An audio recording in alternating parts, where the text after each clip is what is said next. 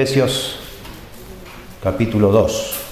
Dice así el verso 1. Y Él os dio vida a vosotros cuando estabais muertos en vuestros delitos y pecados, en los cuales anduvisteis en otro tiempo, siguiendo la corriente de este mundo, conforme al príncipe de la potestad del aire, el espíritu que ahora opera en los hijos de desobediencia, entre los cuales también todos nosotros vivimos en otro tiempo, en los deseos de nuestra carne, haciendo la voluntad de la carne y de los pensamientos. Y éramos por naturaleza hijos de ira, lo mismo que los demás.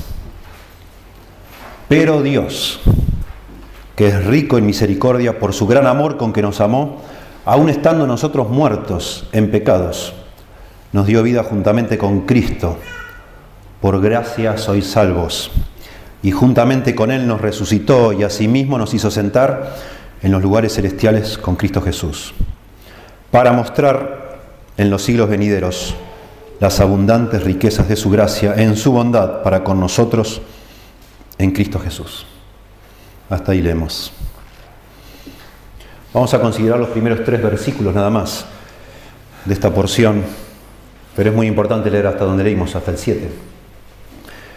Y yo les aviso, si, si los que están acá no, habitualmente no escuchan la Biblia predicada o no leen la Biblia, les aviso que estos primeros tres versículos que vamos a considerar han sido por muchos considerados la descripción más precisa, más exacta, más detallada de lo malvado que somos nosotros en toda la Biblia. Así que vamos a ver eso. Pero está puesta acá para exaltar a Cristo, para mostrar qué maravilloso que es nuestro Dios. Está puesto como un, como un contraste, como un telón negro de fondo para demostrar qué maravilla el poder de Dios, cómo pudo transformar a pecadores como nosotros en tesoros de su gracia. Ese es el propósito de este texto, en este lugar. Pero como nos vamos a quedar solamente en los primeros tres versículos, bueno, vamos a explicar un panorama bien, bien negro bien, bien triste, lamentable, de lo que somos nosotros, lo que éramos nosotros antes de venir a Cristo y probablemente lo que alguno de ustedes todavía es, porque todavía no ha sido transformado por el poder de Dios. Pero está dicho todo esto con la esperanza de que nos acerquemos a Dios y ya no tenga que ser más así. Como un doctor que le dice a su paciente, usted tiene cáncer, pero no para desanimarlo, sino para que haga el tratamiento que tiene que hacer, porque si no lo hace, va a morir. Y por supuesto a nadie le gusta que le digan eso, es un espanto. Pero yo no quisiera que un doctor mío me diga, no, no está todo bien, vaya, disfrute de la vida, no, pásela linda. Preferiría que me digan la verdad, porque a lo mejor eso me ayuda a resolver, quién sabe, del todo.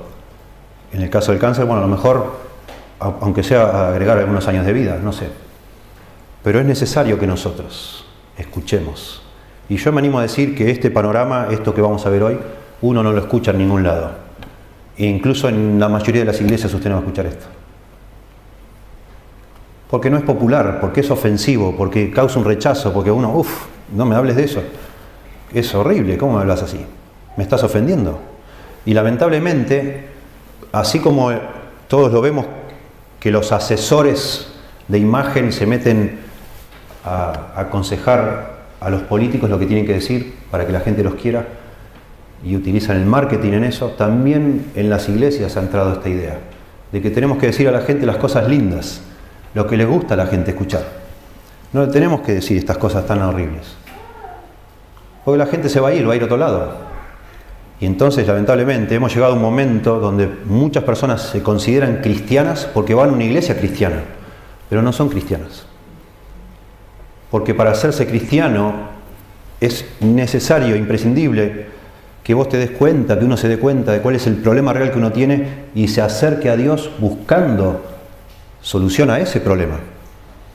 No un amigo invisible, no un, no sé, un terapeuta celestial, una, una persona que va a estar acompañándote en cualquier momento que vos necesites. Necesitamos ir a Dios pidiéndole perdón por nuestro pecado, desesperadamente.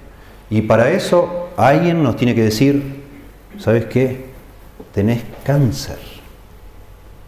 Y nadie te lo puede curar sino solo Cristo.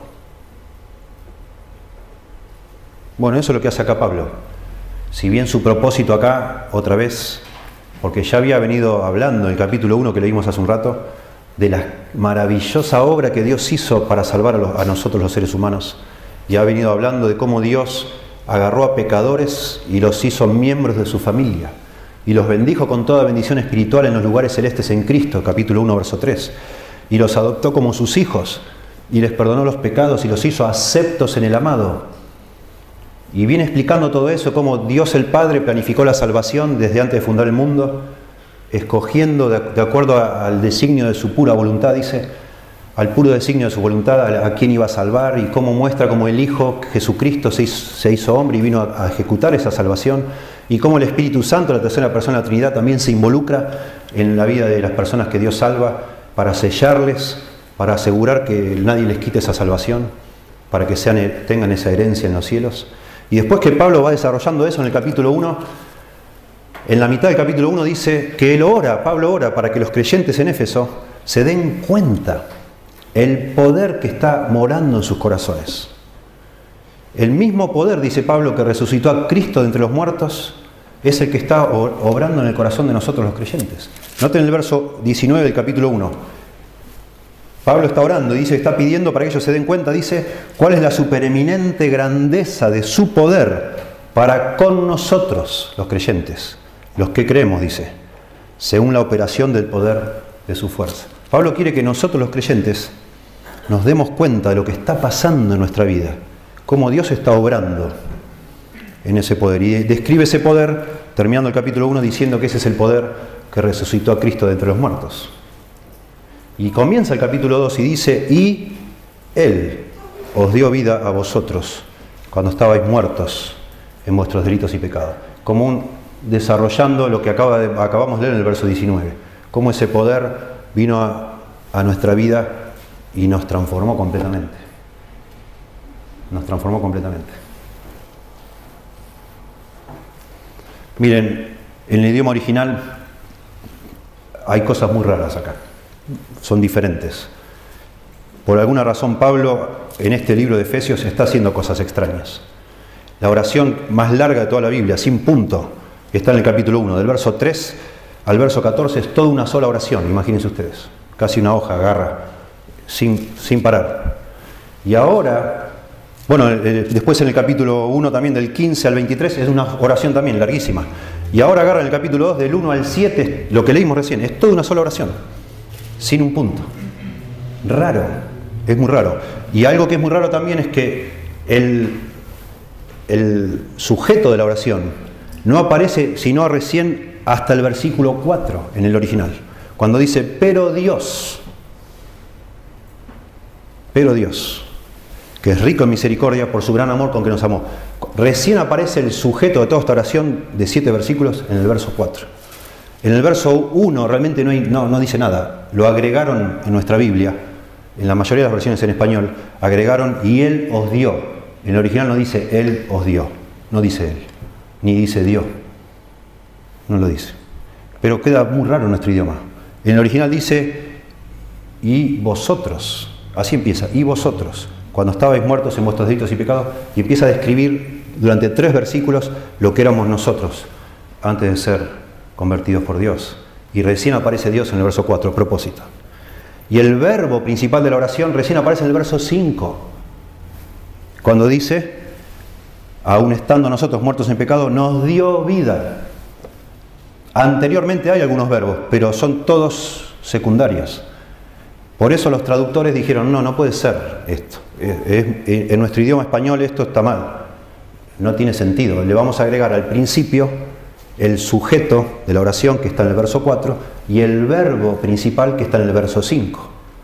Y entonces le ponen, y Él os dio vida, pero no está. Y eso significa que el verso 1, 2 y 3 son como un gran paréntesis que hace Pablo, solo para mostrar lo que era una persona antes de que Dios viniera a invadir su vida y darle una nueva vida y transformarle. Eso es lo que es esta porción.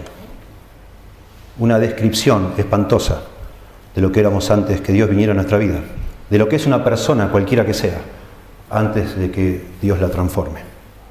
Eso es lo que es esto. Entonces yo digo,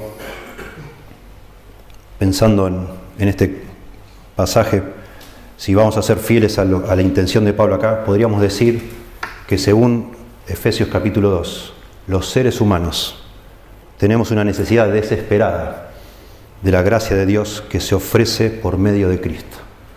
Los seres humanos tenemos una necesidad desesperada de la gracia de Dios que se ofrece por medio de Cristo.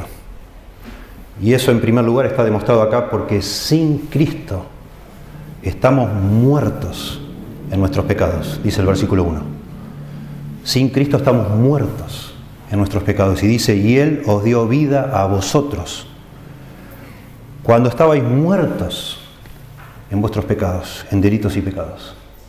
Es interesante que Pablo viene hablando de nosotros, nosotros, nosotros, y ahora dice vosotros. Y después en el verso 3 vuelve a nosotros. Pero a propósito, Pablo también estaba muerto en delitos y pecados.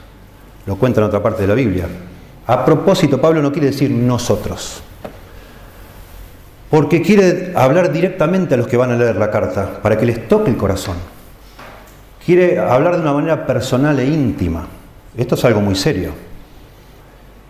Pablo está usando un recurso acá como decir, como si yo en este momento dijera, usted, vos que estás acá, estabas muerto antes de venir a Dios. Estabas muerto. Y si alguno acá y que todavía nunca vino a Dios pidiéndole perdón, está muerto en este momento, en sus delitos y pecados.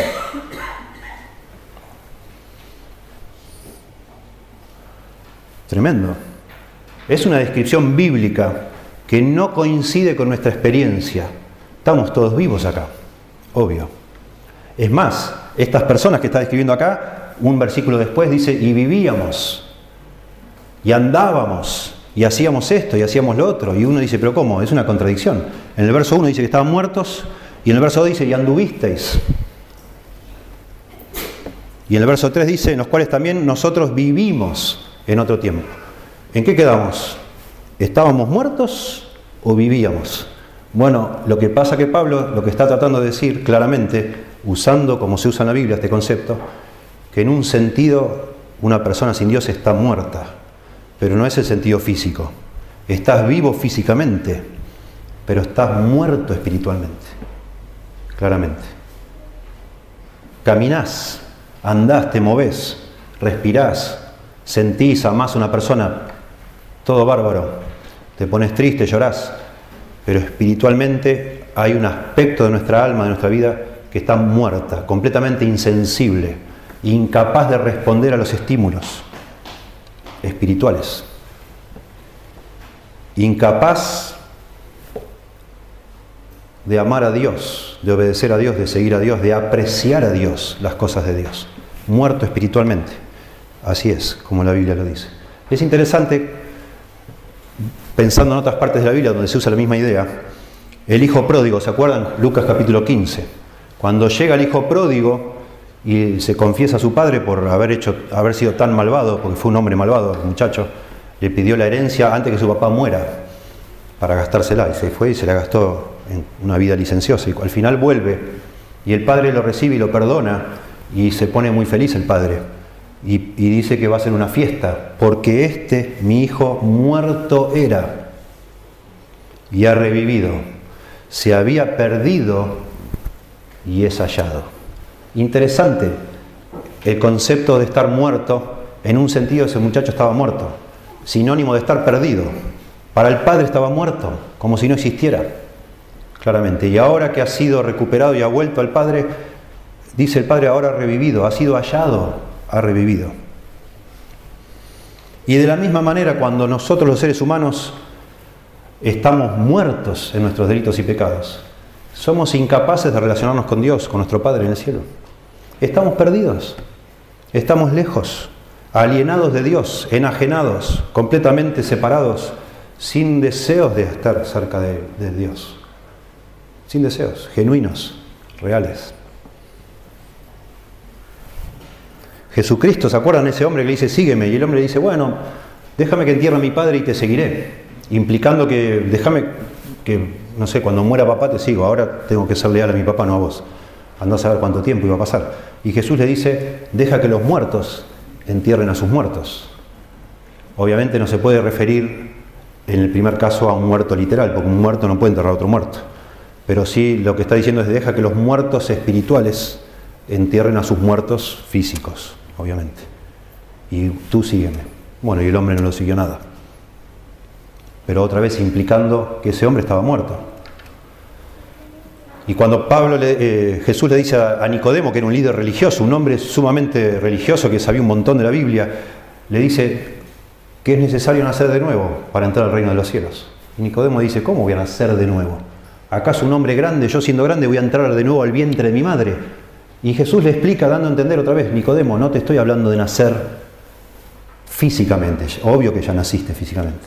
Ahora necesitas nacer espiritualmente, porque estás muerto porque estamos muertos las personas a las cosas de Dios hasta que el Señor nos dé vida, nos dé esa vida. Y acá dice, acá en, el texto estamos considerando, dice, y Él os dio vida a vosotros cuando estabais muertos, dice, en vuestros delitos y pecados. Delitos y pecados son sinónimos. Muchísimas veces se usan juntos y son sinónimos. Y el énfasis en ambos, en las palabras juntas, está hablando de de acciones deliberadas, conscientes, intencionales, digamos, pasos en falso, caídas, no sin querer, sino a propósito, no algo que sucede inadvertidamente, que no pensábamos que iba a suceder, sino algo que uno planifica y lo hace adrede. Apuntan a acciones voluntarias contra la santidad y la justicia de Dios. Eso es lo que son los delitos y pecados.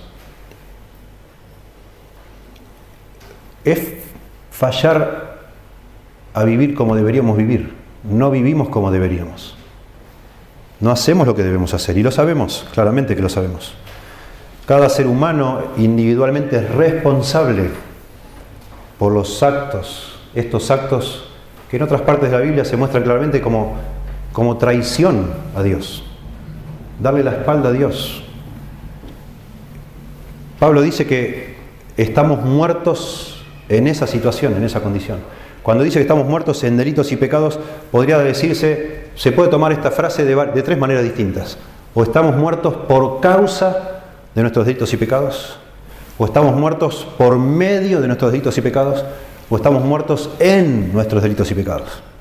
Bueno, hay discusión sobre eso, pero lo más apropiado, entiendo yo, es entenderlo como una esfera en la cual vivimos, estar muerto en delitos y pecados. Porque hay un pasaje paralelo en Colosenses donde dice que estábamos muertos, vosotros estabais muertos en vuestros pecados y en la incircuncisión de vuestra carne, dice así, en Colosenses 3. Y en la incircuncisión no puede ser ni una causa ni un instrumento. Nadie se muere espiritualmente por no estar circuncidado. Es, más vale habla de un ámbito en el cual vivimos. Y eso lo que implica que nosotros, los seres humanos todos, nosotros antes de conocer a Cristo y cualquiera que todavía no lo ha conocido, que vive en la esfera de sus pecados. Es como si tuviéramos una enfermedad incurable de nacimiento y la tenemos y no la podemos quitar. Así vivimos, no nos queda otra. Vivimos en pecado. Como un defecto de nacimiento que no te lo vas a quitar. No por lo menos por nosotros mismos. Lo que está diciendo Efesios es que Dios va interviene en algunas personas. Y si saca esa, eso que es una condición, a eso se refiere, cuando dice en vuestros delitos y pecados. Era el modo de vida, la existencia, la condición de nuestra vida. No nos dábamos cuenta. Es más, mirás para todos lados y todo el mundo vive igual, entonces uno no se siente tampoco tan mal, ¿no? Mal de muchos, dice nuestra frase, consuelo de tontos. Y mirábamos y bueno, es lo más normal del mundo. Todos somos así.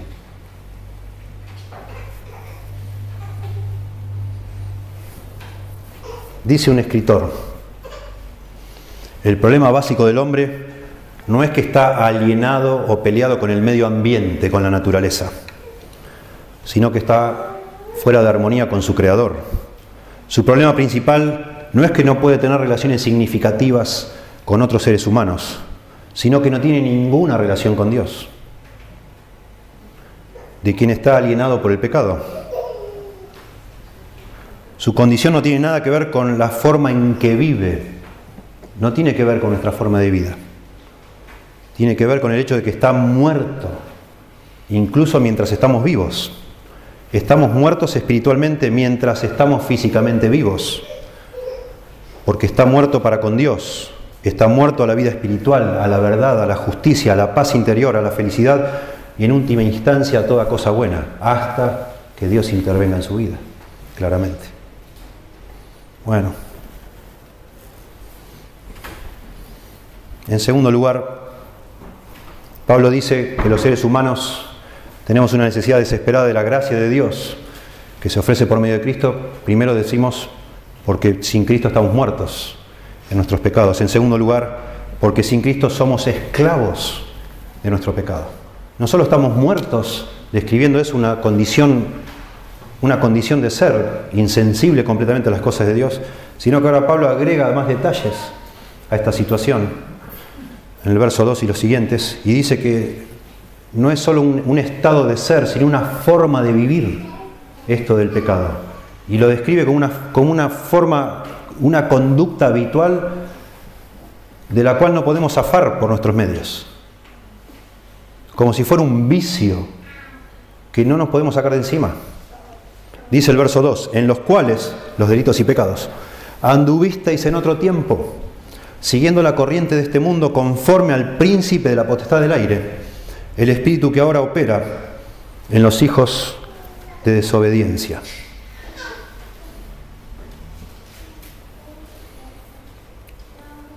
Y sigue Pablo describiendo y da toda una descripción otra vez, como si no fuéramos libres como si viviéramos haciendo algo que nos está arrastrando una corriente o que una fuerza está este, influenciándonos desde afuera y al final algo desde adentro también nos está impulsando. Y si ustedes conocen un poco la Biblia, ven acá los tres elementos que en varias partes de la Biblia se mencionan, que son los que nos llevan a esa situación donde parece que estamos atrapados, que son el mundo, la corriente del mundo dice acá, Satanás, el espíritu el príncipe, dice, de, la potestad del aire, y nuestros propios deseos internos, nuestras pasiones desordenadas. Sea, tenemos un problema desde afuera, con todo un, contexto que nos arrastra, hay un espíritu poderoso que influencia y hay dentro nuestro también un, mecanismo, un principio que está también operando de una manera tremendamente fuerte y nos hace hacer y vivir en contra de lo que Dios dice.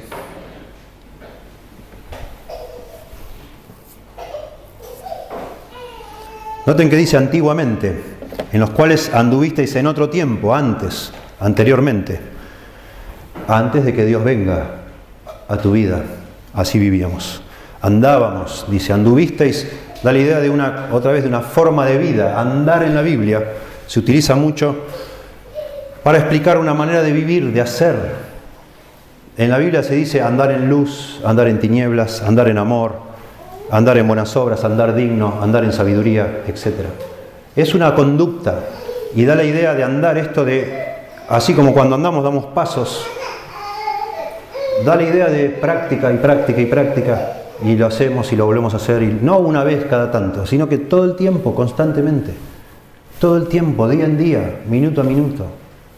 Todo el tiempo hacíamos antes que venga Dios a nuestra vida.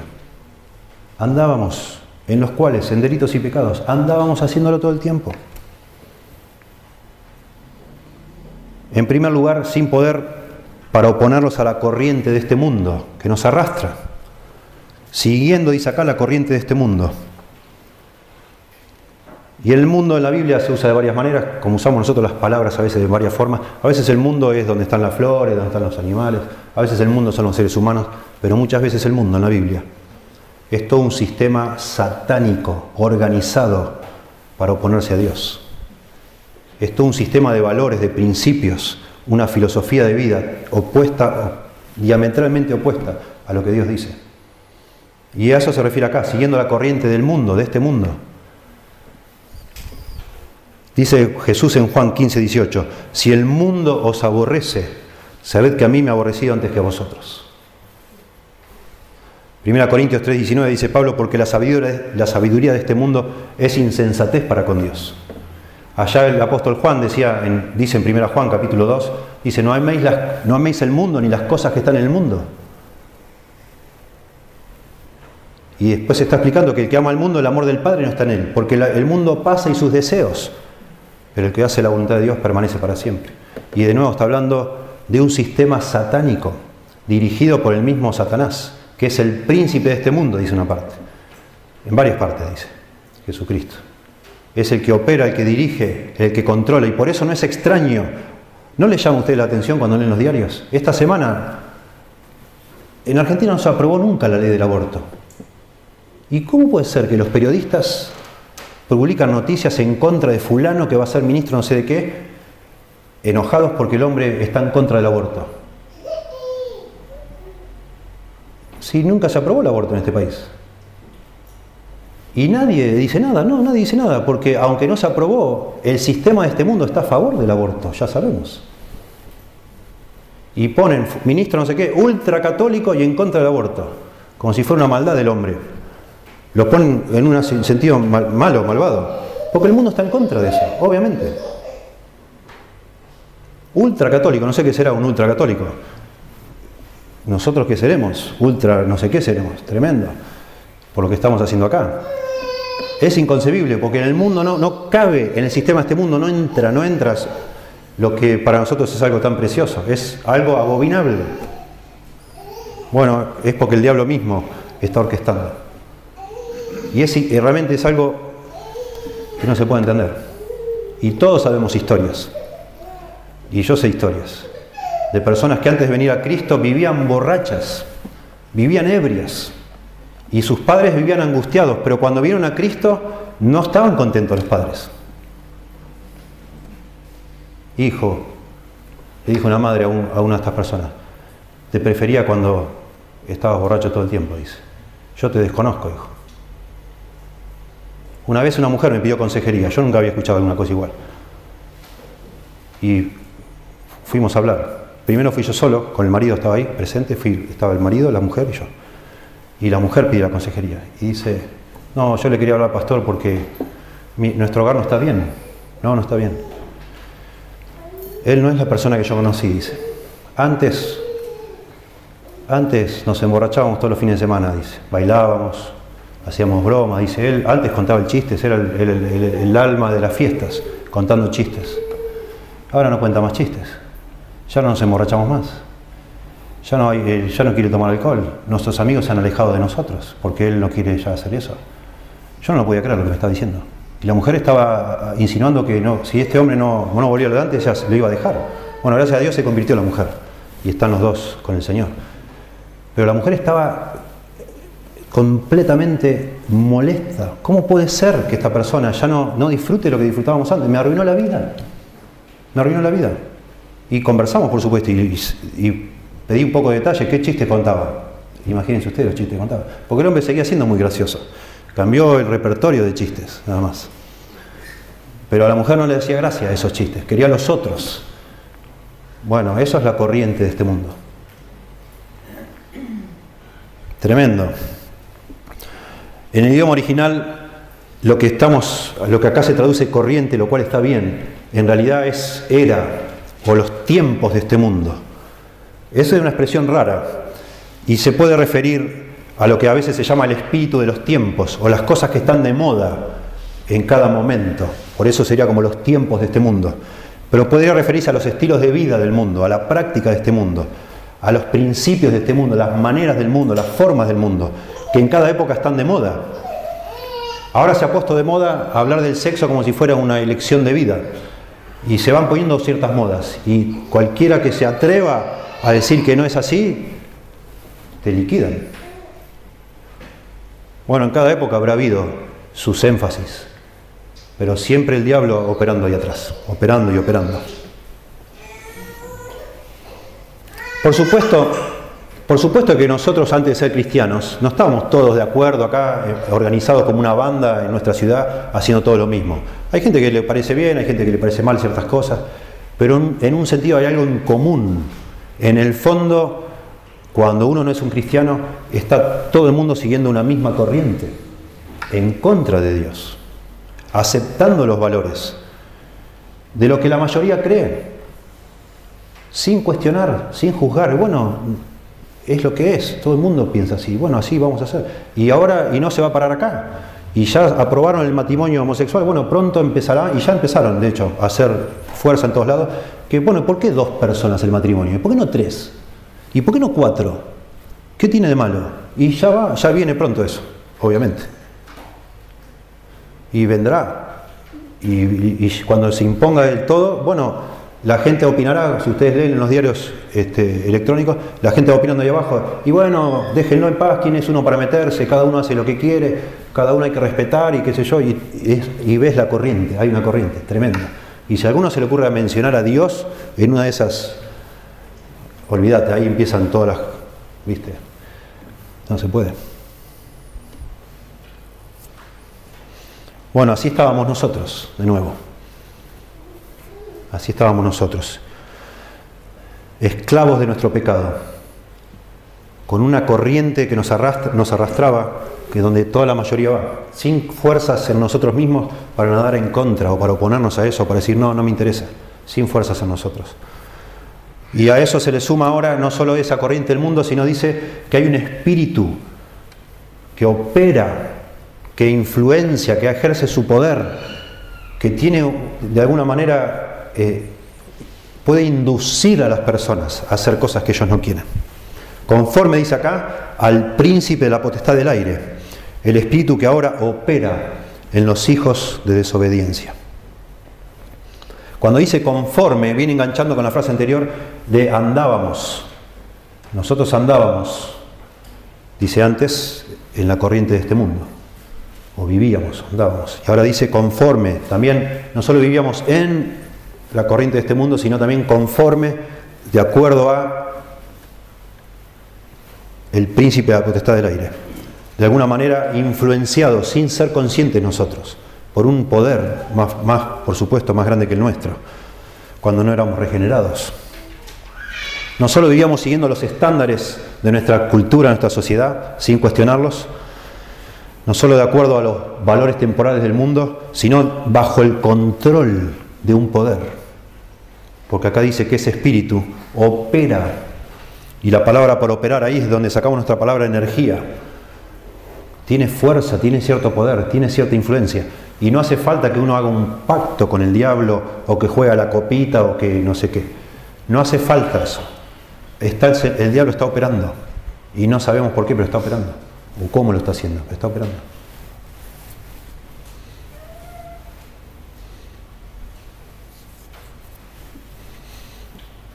Yo no me olvido más, antes de ser cristiano, yo era ateo, y antes de ser cristiano, en el club donde yo iba, donde hacía natación, había algunos compañeros de mi equipo de natación que habían empezado a hacer kung fu,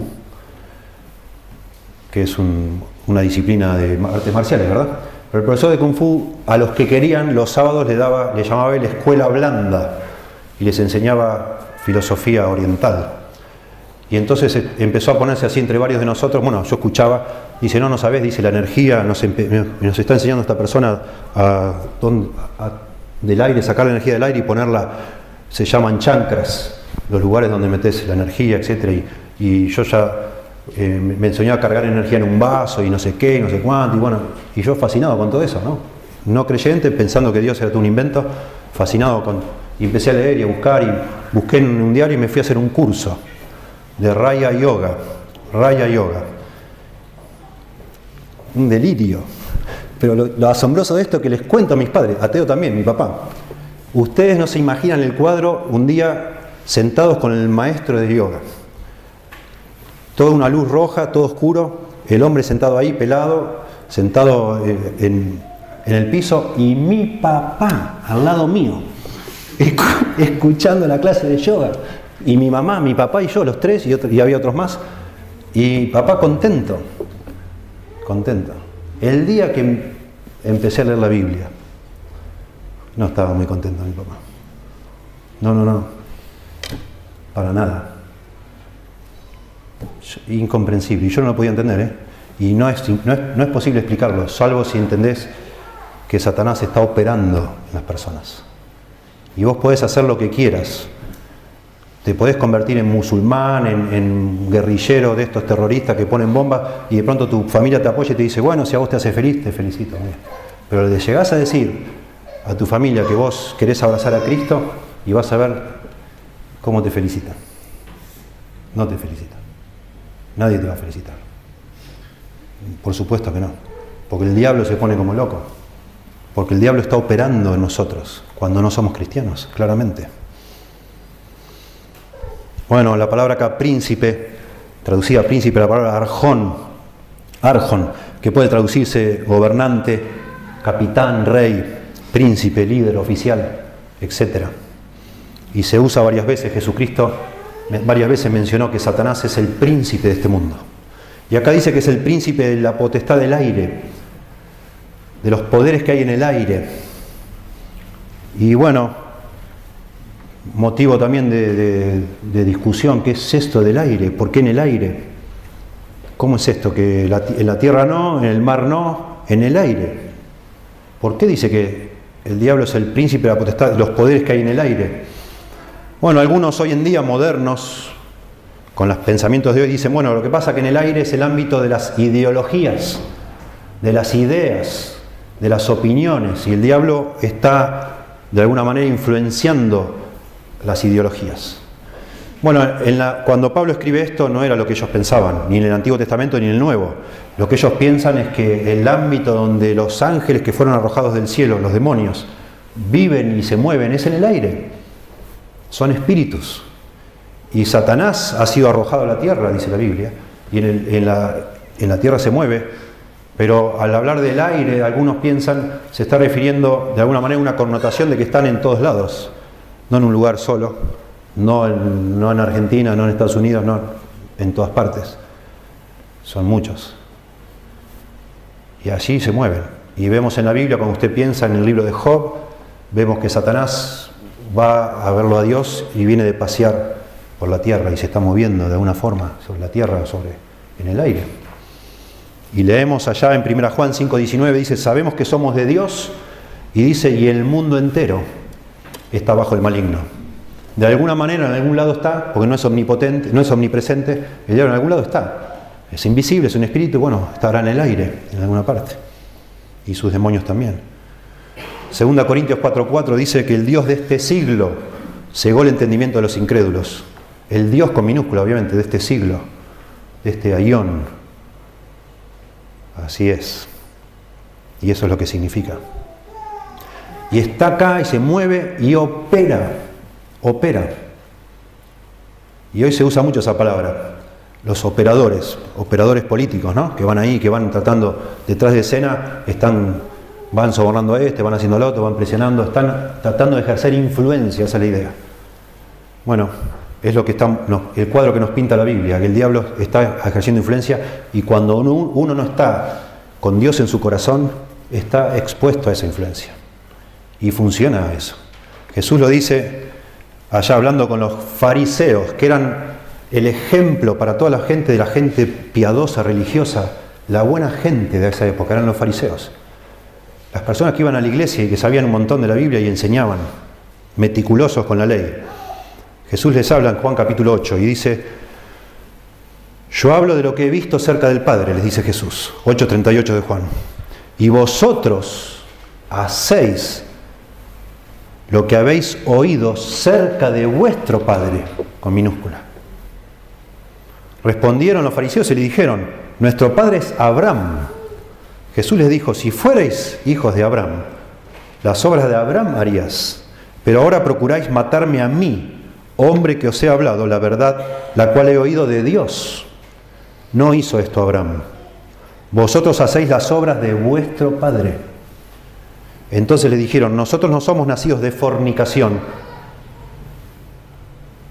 Un padre tenemos que es Dios. Cuando le dicen nacido de fornicación es porque pensaban que María, como no estaba casada con José cuando quedó encinta de Jesús, había fornicado y se había corrido esa reputación de que Jesús era hijo de una relación ilícita. Entonces ahí están discutiendo fuerte con Jesús, obvio. Nosotros no somos hijos de fornicación, un padre tenemos que es Dios, les dicen ellos a Jesús. Jesús entonces les dijo, si vuestro padre fuese Dios, ciertamente me amaríais a mí, porque yo de Dios he salido y he venido, pues no he venido de mí mismo, sino que Él me envió. ¿Por qué no entendéis mi lenguaje? dice Jesús. Porque no podéis escuchar mi palabra. Vosotros sois de vuestro padre el diablo, y los deseos de vuestro padre queréis hacer. Esto es tremendo, porque esta gente no practicaba un culto satánico. Eran líderes religiosos de Israel. Eran las personas que estaban en el templo, que enseñaban las escrituras del Antiguo Testamento a, los demás. Eran la gente más respetada de esa época. Y Jesús les dice, ustedes son de vuestro padre el diablo. ¿Por qué les dice eso? Porque no eran personas regeneradas, no tenían a Dios en su corazón y la evidencia era que ellos odiaban a Jesús.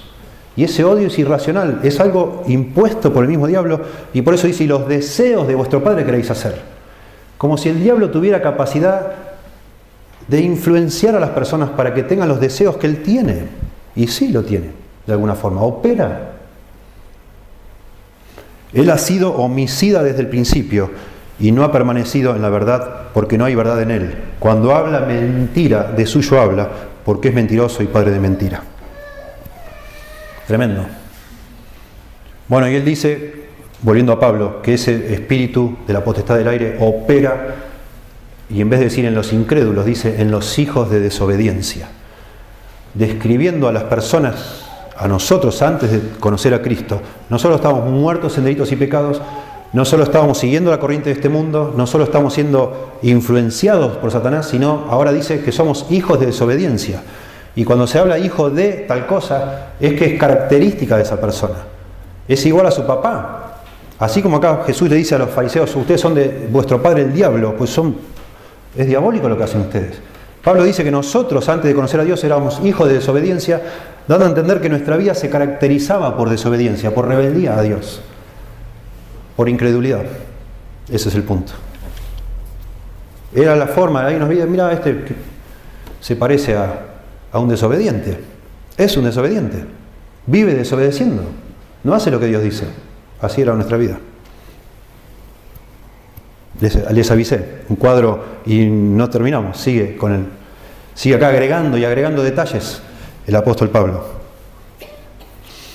No solo arrastrados por la corriente del mundo, sin poder para resistir esa corriente, sin poder también para resistir al diablo que nos induce, sino también sin poder para dominar nuestras pasiones, las pasiones internas. Es asombroso porque hasta ahora lo que viene describiendo Pablo, el mundo parece que nos arrastra, Satanás parece que nos está obligando, da la impresión de que como que nos está agarrando el brazo y alguien nos está empujando y no podemos hacer nada. Pero ahora empieza a describir que nos encanta, nos gustaba eso.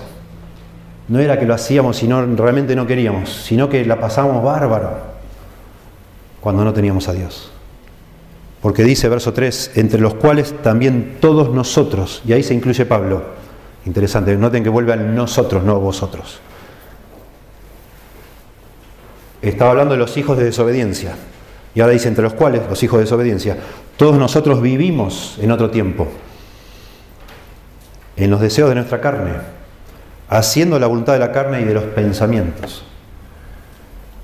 O en otras palabras, haciendo lo que nos gustaba, lo que deseábamos, lo que nos daba placer, lo hacíamos, nos encantaba. Y noten de nuevo, la segunda vez que dice, en otro tiempo. ¿Por qué en otro tiempo? Porque ahora ya no. Ahora está Dios en nuestra vida y Dios cambió nuestro corazón.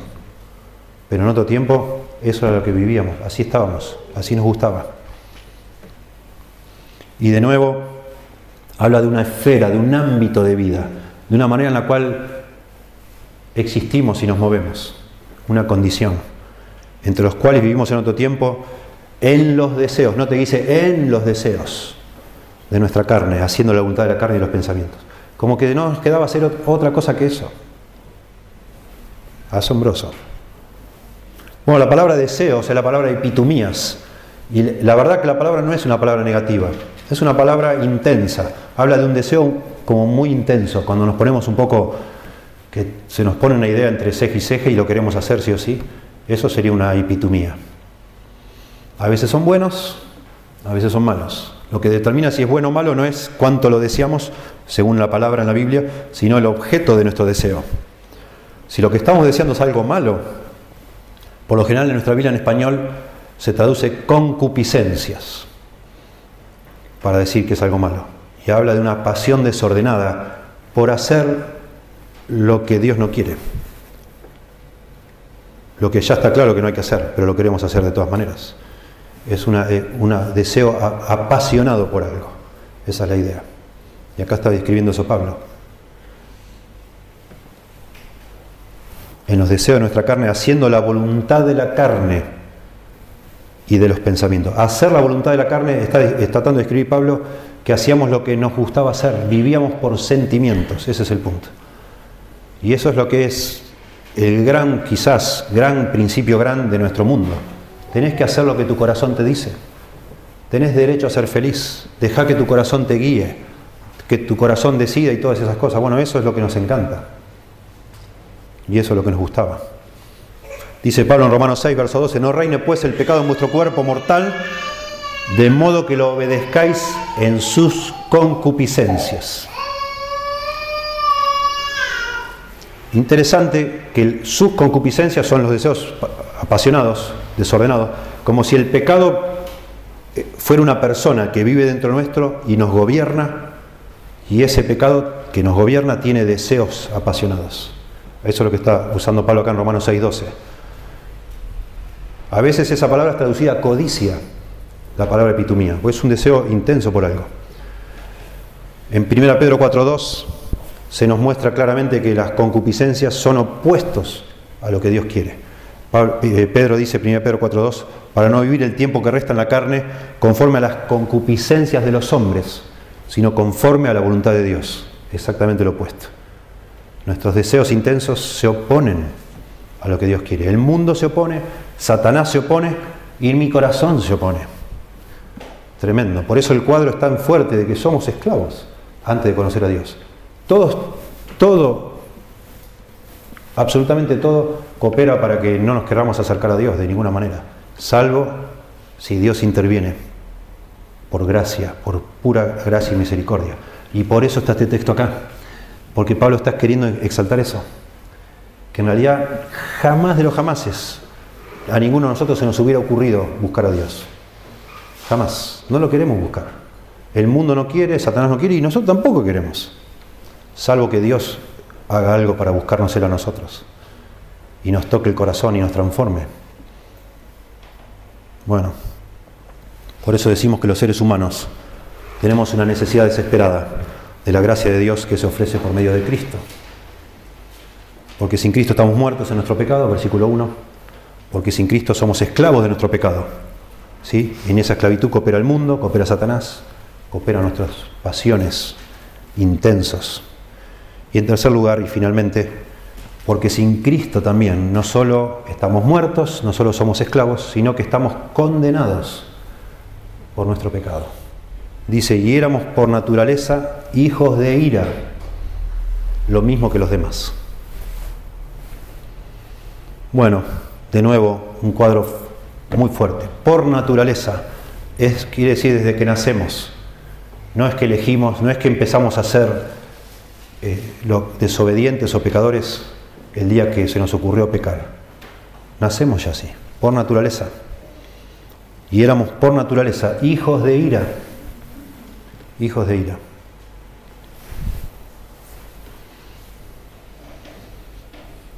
Y acá usa otra palabra para hijo. Antes había usado hijo de desobediencia y acá usa la palabra tecnón, que es niño. Niños de ira es la idea. Y la idea es que por nuestra relación con Dios, con nuestro Padre, como niños, estamos bajo la ira de Dios, por la forma en que nos relacionamos con Él. También yo sé que esto va en contra de todo lo que a lo mejor algunos de ustedes han escuchado toda la vida. Lo siento, es lo que, esto es la palabra de Dios, no es mi opinión. La Biblia dice que los seres humanos, aparte de la intervención milagrosa de Dios en nuestra vida, estamos bajo la ira de Dios. Y si morimos así, vamos a ir al infierno.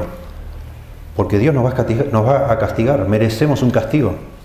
Lo tenemos bien merecido. Somos rebeldes por naturaleza. No nos gustan las cosas de Dios, nos rebelamos. Cuando nos sentimos demasiada culpa quizás disfrazamos todo con una pátina de algo de religión, pero en el fondo de nuestro corazón queremos ser nosotros nuestros dioses. Y no nos gusta que nadie nos diga lo que tenemos que hacer. Nos gusta jactarnos, a mí nadie me regaló nada, a mí nadie me dice lo que yo hago, a mí esto, a mí lo otro. Y eso es nuestra forma de vida que nos gusta vivir.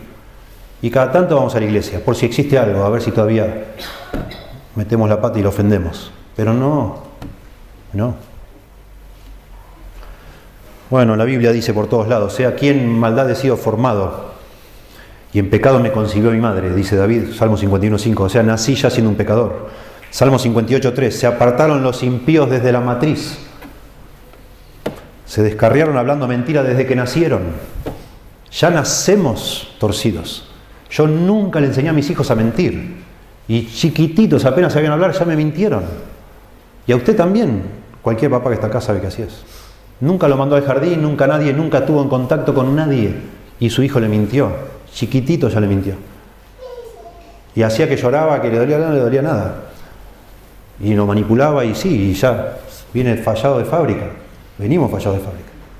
Todos nosotros. Por eso Jesús dice, Juan 3:18, el que en él cree, o bueno, Juan dice en el Evangelio de Juan, dice, el que en él cree en Jesús no es condenado. Porque somos hijos de ira. Necesitamos un Salvador. Si creemos en Cristo como nuestro Salvador, no somos condenados. Pero el que no cree en Cristo ya ha sido condenado. Porque no ha creído en el nombre del unigénito Hijo de Dios. O sea, para ser condenado, ¿qué hay que hacer? Nada. No tenés que hacer nada, ya estamos condenados. Estamos muertos en pecados, somos esclavos al pecado y además estamos condenados por nuestro pecado, así como nacemos en este mundo, sin Dios. Por naturaleza es lo que significa sin Dios. Bueno, por eso dice lo mismo que los demás. Éramos nosotros, dice Pablo, ahora ya no lo somos, éramos en otro tiempo. Lo mismo que los demás, eso incluye a todos los demás. Todos los seres humanos en este mundo estamos en la misma situación. Por eso vino Cristo, si no, no hubiera venido. Si algún solo ser humano se hubiera podido zafar de esta situación por sus propios medios, póngale la firma que Dios nunca hubiera mandado a Cristo. Sería una, una ridiculez enorme semejante sacrificio por algo que no era necesario, si ya había un camino hecho, no había, no había forma. Ningún ser humano puede resucitarse a sí mismo si está muerto, ningún ser humano puede liberarse de esa esclavitud, ningún ser humano puede sacarse encima esa condenación, justificarse a sí mismo, no puede. Necesitamos a alguien que venga fuera de nuestro para darnos nueva vida, para liberarnos del pecado y para reconciliarnos con Dios a través de la cruz que hizo Cristo y del perdón. Eso es el Evangelio, ¿sí? Cristo ofrece regeneración a quienes están muertos, nueva vida, quienes están muertos en pecados. Cristo ofrece liberación a quienes están esclavos del pecado. Y por supuesto Cristo ofrece perdón y reconciliación a quienes están condenados en el pecado. Bueno, vamos a orar y nosotros hoy tenemos visitas y voy a explicar en este momento, antes de orar, el Señor Jesucristo horas antes de morir, de ser apresado y morir al siguiente día, tuvo una reunión con sus discípulos llamada la Última Cena, y en esa cena él dice que partió pan, tomó una copa y la repartió y dijo, cuando repartía el pan dijo, este es mi cuerpo que por vosotros es partido, y después pasó la copa y dijo, esta es mi sangre que por vosotros es derramada, y dijo que eso, eso iba a ser un rito a partir de ese momento. Estaban celebrando la Pascua ellos, la Pascua era una fiesta judía, es una fiesta judía, en la cual se celebraba que Dios había matado por medio de un corderito que ordenó matar y habían con la sangre de ese cordero habían pintado el dintel de una puerta. Cuando pasó el ángel de la muerte, no mató a los hijos mayores de cada familia donde estaba pintada esa sangre. La palabra Pascua, Pesach, en hebreo quiere decir pasar por alto. Dios miró esa puerta y pasó por alto porque había sangre de un cordero inocente, pasó por alto los pecados de la familia que estaba ahí adentro. Y estaban celebrando esa fiesta la Pascua y no es casualidad, Cristo murió el día de la Pascua. ¿Por qué? Porque ahora ya, ya no era la sangre de un corderito inocente, sino la sangre de Dios mismo. Jesucristo, el Hijo de Dios, segunda persona de la Trinidad, que iba a ser derramada para que entonces, cuando Dios mirara a cada uno de nosotros, si ve la sangre de Cristo en tu corazón, el día que vos vas a estar con el Señor, cuando mueras, que vas a estar frente a Él dando cuentas de tu vida, aunque hayamos sido hijos de ira, lo mismo que los demás, si el Señor mira mi corazón y, en lugar de mi pecado ve la sangre de Cristo, del Cordero de la Pascua, que fue Cristo, en mi corazón, va a pasar de largo, va a pasar por alto mis pecados. Por eso Cristo es el Salvador, el único Salvador que hay de los hombres. Por eso, por eso murió un día de Pascua y por eso dijo que a partir de ese momento teníamos que celebrar frecuentemente, cada tanto, usando símbolos, y es lo que vamos a hacer ahora, después de orar. Vamos a participar de estos símbolos, celebrando y recordando a través de una manera simbólica el cuerpo de Cristo que fue partido por nosotros y la sangre de Cristo que fue derramada por nosotros. Si usted no es miembro de esta iglesia o de otra iglesia bíblica, no participe, esté acá, disfrute, piense, piense en el Señor, medite, pídale perdón al Señor de sus pecados, por sus pecados. Si nunca abrazó a Cristo como su Salvador, quizás hoy es el día que usted se dé cuenta que necesita. Si usted se da cuenta, de pronto Dios obró en su corazón, que usted está muerto en pecados o muerta, que está, es esclava o esclavo del pecado y que realmente está condenado por su pecado. Bueno, la respuesta es Cristo, lo que hizo Cristo en la cruz, para eso lo hizo, para que esa sangre limpiara el pecado. La sangre inocente, Él nunca pecó, pero Él pagó como un sustituto por mi pecado. Y por eso cuando uno viene a Cristo, se reconcilia con Dios, por lo que hizo Cristo por uno. Él resucitó al tercer día, volvió a vivir y Él tiene el poder, porque está vivo, para tocar nuestro corazón, transformar nuestra vida, librarnos del pecado y hacer de, nosotros nuevas personas. Eso es lo que es el Evangelio, eso es lo que es el cristianismo, claramente. No es tratar de ponerse las pilas y hacer lo que Dios dice a ver si Dios algún día nos acepta. No podemos. En este estado que acabo de explicar no podemos hacer nada. Ni un muerto, ni un esclavo, ni un condenado puede ponerse las pilas a ver si un día Dios lo acepta. ¿Qué pilas te vas a poner? No las tenés. Necesitas que el Señor te agarre ahí donde estás y haga algo, porque vos no puedes hacer nada.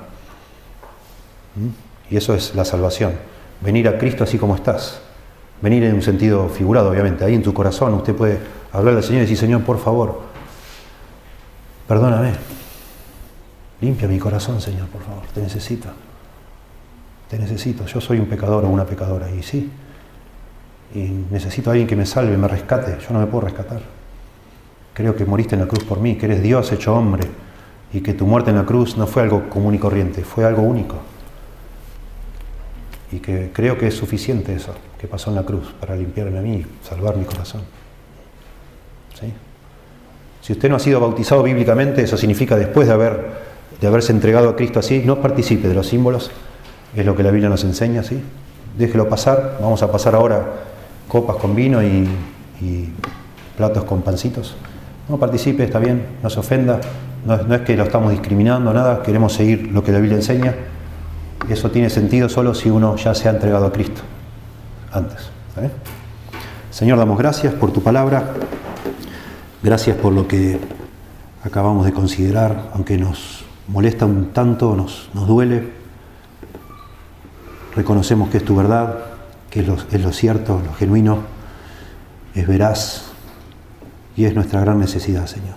Algunos de los que estamos aquí ya hemos recurrido a tu gracia, Señor. Tú nos has alcanzado con misericordia y podemos repasar esto con un corazón agradecido, adorándote, Señor, por entender que ahora has hecho de nosotros personas viles, tesoros de tu gracia, justamente porque no éramos capaces nosotros, ni aún somos capaces todavía es que exaltamos o magnificamos tu poder, tu grandeza, tu amor, tu misericordia, Señor.